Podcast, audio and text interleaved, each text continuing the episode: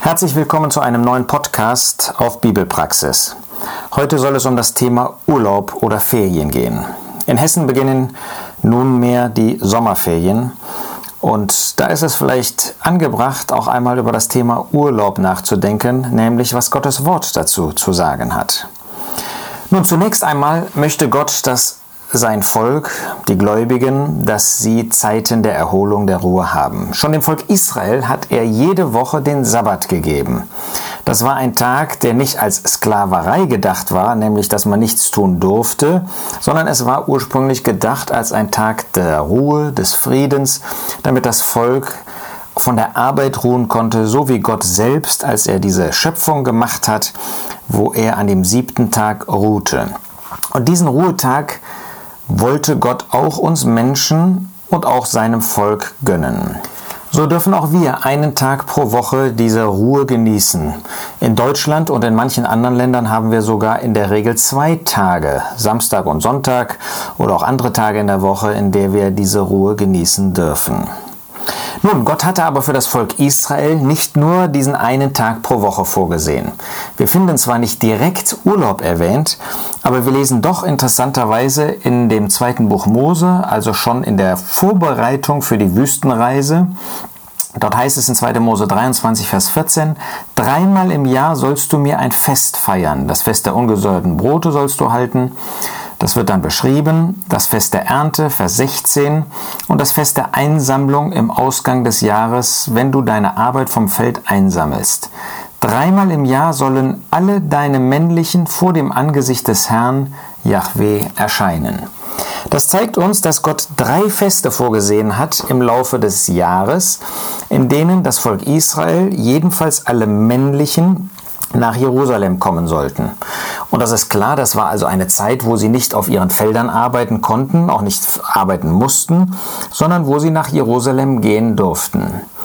Einerseits sehen wir die Fürsorge Gottes. Sie sollten auch diese Zeiten der Erholung haben. Erstens. Zweitens, Gott hat nicht Stress veranlassen wollen. Das heißt, dass dann immer die komplette Familie gehen musste und dass ähm, dann die Mütter mit den kleinen Kindern auch verpflichtet waren, immer mitzugehen, sondern er hat die Männer dafür verpflichtet. Das zeigt die Fürsorge Gottes auch für die Familien, auch für die Mütter, auch für die kleinen Kinder. Das heißt, Urlaub soll nicht zu Stress werden. Das wollen auch wir uns sagen. Es ist zwar gut, aktiven Urlaub zu haben, zu betreiben, und das war ja für das Volk Israel so. Sie haben sich jetzt nicht dahingesetzt oder sind nicht an den Strand gefahren oder sonst was. Ähm, das war schon aktiv, dass sie von den Orten, wo sie wohnten, dann nach Jerusalem gehen mussten und auch gehen sollten.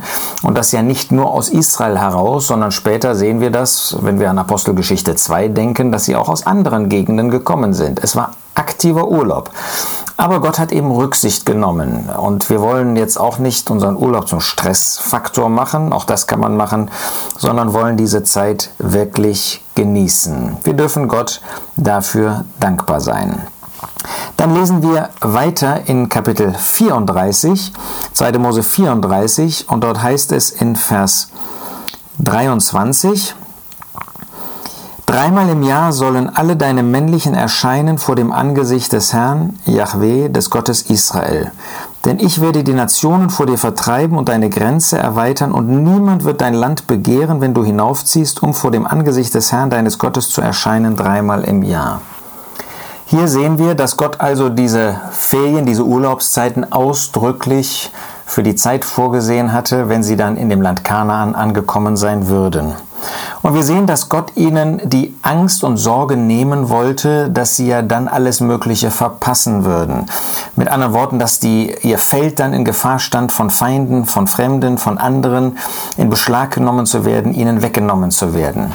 Das ist ja so, dass Gläubige auch Angst haben könnten, in dieser Welt, in dieser Gesellschaft finden wir das, dass sie ja ihrer Arbeit nicht nachgehen können, dass sie etwas verpassen, dass ähm, vielleicht Selbstständige Angst haben, ähm, dass sie dann einen Einbruch in, ihrem, in ihren Geschäftsaktivitäten bekommen. Und hier sehen wir, nein, du kannst Urlaub nehmen. Du brauchst keine Angst zu haben als Gläubiger, dass du dann einen Mitarbeiter hast, der dir jetzt deinen Job streitig macht, der jetzt an deinem Stuhl sägen wird. Wenn wir ein Leben mit dem Herrn führen, dann brauchen wir diese Angst nicht zu haben. Es ist ja interessant, dass wir als Gläubige auch nicht gefeit sind, nicht frei sind von dieser Angst, von diesen Angstzuständen und vielleicht eben, wenn wir eine Führungsposition einnehmen in einem Unternehmen, dann Angst haben könnten in dieser Zeit. Gerade da passiert jetzt etwas ganz Wichtiges und dass wir dann auch versuchen, jeden Tag online zu sein, jeden Tag irgendwie Kontakt mit den Kollegen und so weiter haben zu müssen, brauchen wir nicht. So wie Gott dem Volk Israel das zugesagt hat, können auch wir in Ruhe und in Frieden sein. Im Allgemeinen wird Gott in dieser Weise für uns sorgen und wir dürfen Vertrauen zu ihm haben. Wir finden dann noch in 5. Mose 16, dass erneut von diesen drei Festen die Rede ist. 5. Mose 16, Vers 16. Dreimal im Jahr sollen alle deine männlichen vor dem Herrn, deinem Gott, erscheinen an dem, an den Ort, den er erwählen wird. Am Fest der ungesäuerten Brote und am Fest der Wochen und am Fest der Laubhütten. Und man soll nicht leer vor dem Herrn erscheinen.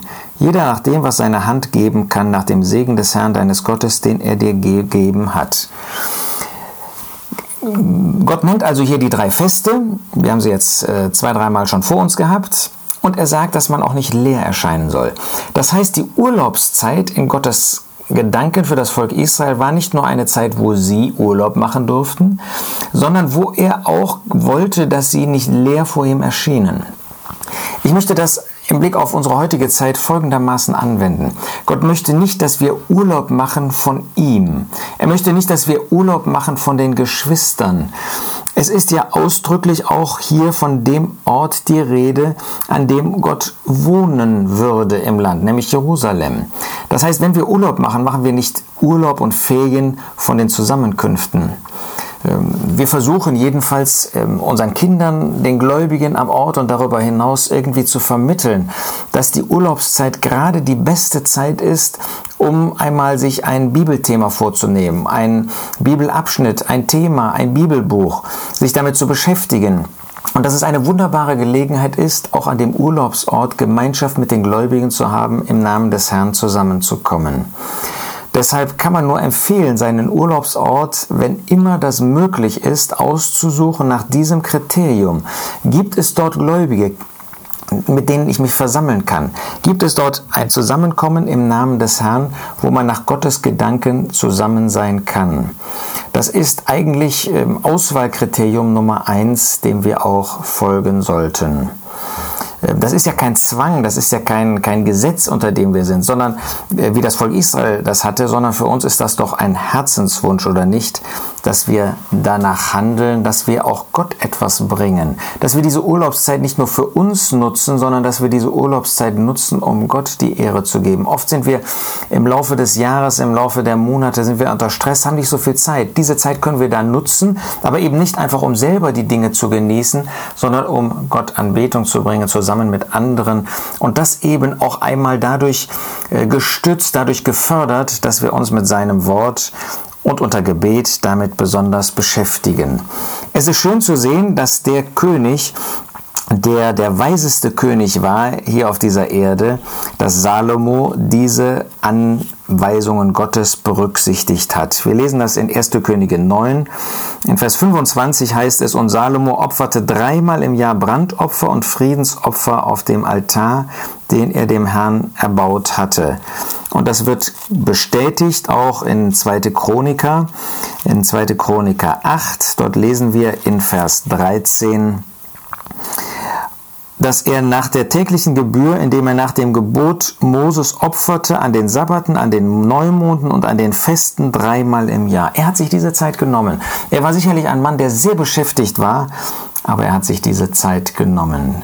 So dürfen wir, so wollen wir, so möchte ich jedenfalls anregen, diese Zeit nutzen, nicht einfach nur, um äh, die Beine baumeln zu lassen oder in den Bergen aktiv Urlaub zu machen als körperliche und geistige Entspannung, sondern dass wir diese Zeit nutzen zu einer persönlichen Andacht, vielleicht auch zu einer gemeinschaftlichen Andacht. Ich denke an Malachi 3, Vers 16. wo wir lesen, dass dort die Gläubigen zusammenkamen, sich gemeinsam unterredet haben, solche, die in Gottesfurcht vor Gott ihr Leben führen wollten. So dürfen und können auch wir das tun. Und wir dürfen wirklich diesen Urlaub machen. Der Herr sagte, sagte zu seinen Jüngern auch einmal, wir lesen das in Markus 6, Vers 31, nachdem sie sehr aktiv für ihn gewesen sind, kommt, ruht ein wenig aus. Das gilt nicht nur für solche, die im Dienst für den Herrn stehen, das gilt für uns alle, die wir einer Arbeit nachgehen. Wir dürfen diese Zeiten der Erholung nutzen und auch genießen. Und wenn wir das unter der guten Hand des Herrn tun, wenn wir das im Aufblick zu ihm tun, wenn wir das mit dem Wunsch tun, dass er seinen Platz bekommt, den ersten Platz, seine Ehre, dann wird das auch immer gesegnet sein, nach Geist, Seele und Leib. Lass uns nie vergessen, dass das immer beim Geist anfängt, auch im geistlichen Bereich, aber dann auch die Seele ähm, einschließt und auch unseren Körper. Ich wünsche dir in diesem Sinn, wenn du Urlaub machen kannst, ob zu Hause oder nicht zu Hause, denn nicht jeder kann wegfahren, nicht jeder hat die Möglichkeiten, auch die finanziellen Möglichkeiten oder die anderen Gegebenheiten, gerade jetzt in dieser Corona-Nachfolgezeit. Auch zu Hause kann man in wunderbarer Weise diese Ruhe genießen, kann natürlich auch mal ausschlafen, aber vergiss nicht, der Herr, er steht an erster Stelle. Er hat alles für uns getan. Das dürfen wir auch im Urlaub in besonderer Weise in unseren Herzen bewahren.